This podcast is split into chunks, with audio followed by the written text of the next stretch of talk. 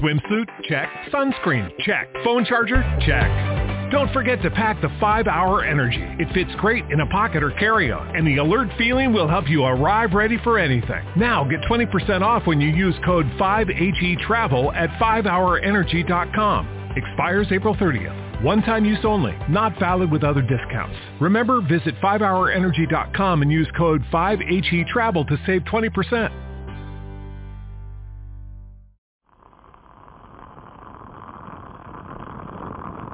Hola, un saludo. Les habla Joanny Sánchez, cubana, periodista, ciudadana, y les traigo este cafecito informativo recién colado y sin azúcar para despertar.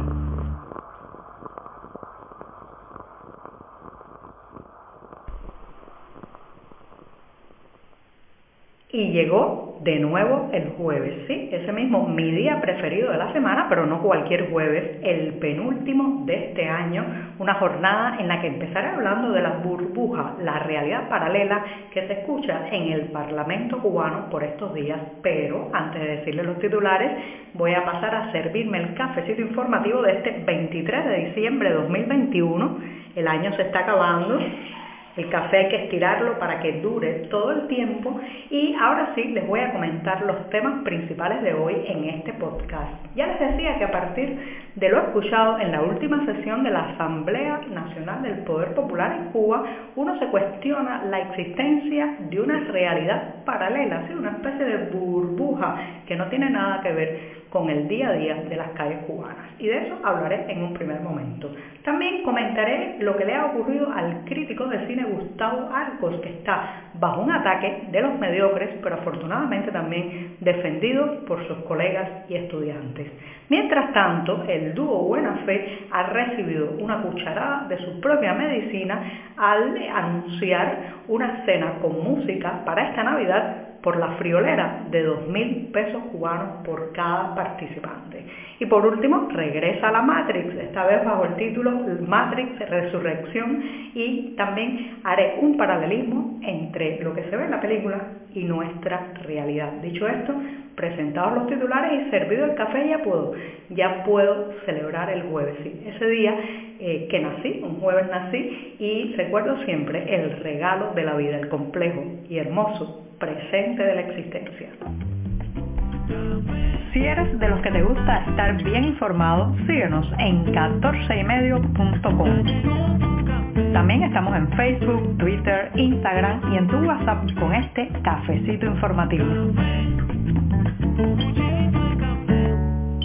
Y estoy finalmente frente a la taza de café para darme ese sorbito que me deja lista para comentar las noticias más importantes del día. Sí, ya sabemos, un sorbito de café amargo, sin una gota de azúcar y siempre, siempre necesario. Después de este primer muchito del día, pues me voy con el tema principal, que creo que es un tema que ha generado en estos días mucho malestar en la población cubana a partir de la sesión de la Asamblea Nacional del Parlamento cubano. Sí, aunque ya saben que la palabra parlamento le queda muy grande a esos centenares de diputados dispuestos a levantar por unanimidad su mano para aceptar todas las leyes que vengan desde arriba, lo cierto es que no paran de sorprendernos en su docilidad, en su capacidad para no legislar, para no cuestionar, para no comportarse como verdaderos diputados de un parlamento. Así que en los últimos días hemos visto como en el peor momento de crisis de país en muchas décadas, en un momento en que muchas familias han perdido prácticamente su capacidad de mantenerse, de llegar a fin de mes, en una situación absoluta de desesperanza, vemos como nuestros diputados, los delegados del Parlamento cubano, pues levantan la mano para pedir el turno a la palabra, pero no para cuestionar a los dirigentes, no para pedir la dimisión de los ministros que han hecho tantas chapuzas sobre todo en el plano de las decisiones económicas, sino para decir consignas, aplaudir, reafirmar su adhesión y su absoluta sintonía con el discurso del poder. Señoras y señores, ¿qué parlamento es este?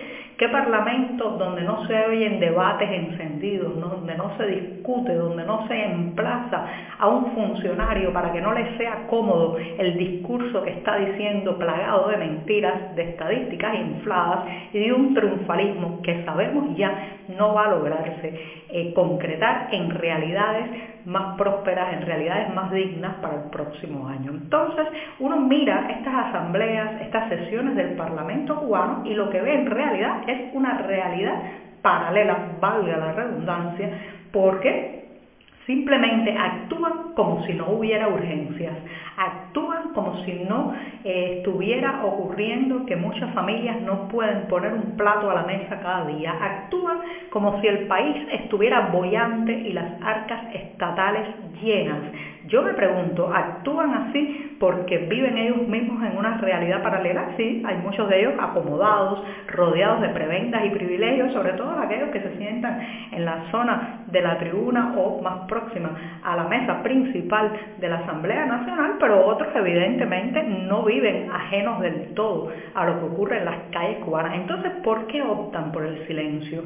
¿Por qué optan por la mordaza? ¿Por qué optan por el aplauso eh, a eh, a todos estos informes inflados que se están diciendo por estos días en el Parlamento cubano, solo hay una razón. Bueno, optan por eso porque para eso fueron llevados a la Asamblea Nacional. No nos engañemos, de eso de Parlamento no tiene nada, ya sabemos el mecanismo retorcido y muy controlado que hace que un cubano termine sentándose en una silla de la Asamblea Nacional. Por tanto, es en momentos como este que se prueba que el Parlamento es prácticamente una pantomima, no tiene absolutamente ninguna diversidad política e ideológica, si acaso han elegido un conglomerado humano que es diverso en raza, eh, geografía, de dónde nacieron, en una provincia u otra, profesiones, géneros, pero no no en su diversidad política. Y aquí es donde se nota, cuando en lugar de emplazar, cuando en lugar de desbaratar con argumentos y con hechos reales todas esas mentiras que se están diciendo desde los micrófonos principales del Parlamento, se dedican a apoyar, a hablar del pasado, a regodearse en efemérides, al culto a la personalidad con tantas urgencias que tiene este país. Estamos contigo de lunes a viernes a media mañana cuando el café se disfruta mejor. Comparte conmigo, con tus amigos e infórmate con este cafecito informativo. El crítico de cine cubano Gustavo Arcos se encuentra en medio de una intensa polémica. Después de publicar un artículo con el título Palabras que devoran las palabras, el también académico, profesor y analista está en medio de un fuego cruzado. Por un lado, sus alumnos, sus colegas lo defienden de lo que parece ser a todas luces una embestida oficial de la mano de uno de sus estudiantes de primer año que la ha emprendido contra Arcos al que cataloga de denigrar a el proceso revolucionario y le hace otra serie de acusaciones por no sintonizarse con el discurso oficial en la isla. Señoras y señores, esto no es nuevo y casi siempre el oficialismo cubano busca una especie de francotirador para apuntar contra estas figuras incómodas, críticas, que no repiten a pie juntillas las consignas que dicta el Partido Comunista, buscan un francotirador para que comience a disparar digamos, sus insultos, sus quejas, su diatriba, para entonces después tomar medidas ya desde la institución, censurar ya desde la propia universidad, hacerle perder, por ejemplo, su trabajo, censurarlo en los medios de prensa, como de alguna manera lo está Gustavo Arcos por haberse alineado y acercado al movimiento de cineastas que exigían hace unos años ya una nueva ley de cine y el fin de la censura en el sector. Así que este, este francotirador que siempre se lanza primero es algo muy común, podemos decir, en la censura cubana de las últimas décadas. Y casi siempre es una persona que además está marcada por la mediocridad. Ojo, la mediocridad no significa en este caso falta de inteligencia, sino falta de atrevimiento, docilidad, aceptar hacer el sucio trabajo de la seguridad del Estado. Aunque hemos vivido un año en que hemos comprobado que la música puede ser un excelente vehículo para la rebeldía y que una buena canción al estilo de Patria y Vida se ha convertido en el himno de las libertades, del deseo de cambio, de las ansias de democracia en esta isla, lo cierto es que también hay músicos que prestan su talento, su voz y sus guitarras a apoyar al régimen. De eso se trata justamente el trabajo que ha hecho en los últimos años el dúo cubano Buena Fe, que ahora le han devuelto una cucharada de su propia medicina porque está envuelto en una gran polémica al anunciar una cena navideña con música y alimentos para sus seguidores por la friolera de dos mil pesos cubanos. Sí, señoras y señores, casi casi el salario mínimo en Cuba por entrar a una comida eh, para, bueno, pues recordar el fin de año, compartir con los amigos y escuchar a este dúo Buena Fe, cuyo eh, integrante Israel Rojas recientemente, pues catalogó prácticamente de anormales a sus seguidores, a los seguidores que creían que él era una persona crítica, que era una persona contestataria y que malinterpretaban a juicio del músico sus canciones. Así que esta vez los propios anormales, al decir de Israel Rojas, le han dicho, basta y no piensan pagar los dos mil pesos cubanos por escucharlo mientras comen. Y me despido en este programa de jueves con una recomendación de cine. Si se trata de la cuarta entrega de la Matrix, esta vez bajo el título de Matrix Resurrección, que ya está llegando a varios cines a lo largo del planeta y que espero que en las próximas semanas también aterrice en Cuba a través de las redes clandestinas de distribución de audiovisuales. Ya mucha gente pues está haciendo las comparaciones con la realidad de la Matrix, Neo, esa es realidad paralela y Cuba, claro está, así que me despido recomendándoles y leyéndoles un texto que escribí en el lejano 2008 en mi blog Generación Y, justamente sobre ese tema y dice así, no te has tomado la píldora roja ni la azul, pero hoy te levantaste y la realidad te parece puro decorado. Revisas el periódico para quitarte ese sabor a cosa apócrifa y confirmas al leer el gragma que lo ficticio está oficialmente instituido. Por hoy es todo. Te espero mañana a la misma hora. Síguenos en 14medio.com. También estamos en Facebook, Twitter, Instagram y en tu WhatsApp.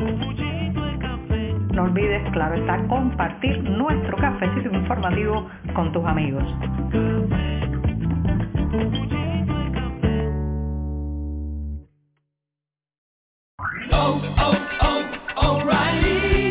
¿Necesitas ayuda? En O'Reilly Auto Parts te ayudamos. ¿Necesitas algún consejo? Te aconsejamos. Nuestros profesionales en autopartes están siempre disponibles para ayudarte a encontrar lo que necesites. Excelente servicio al cliente es solo una de las ventajas que ofrece O'Reilly Auto Parts. Los profesionales en autopartes.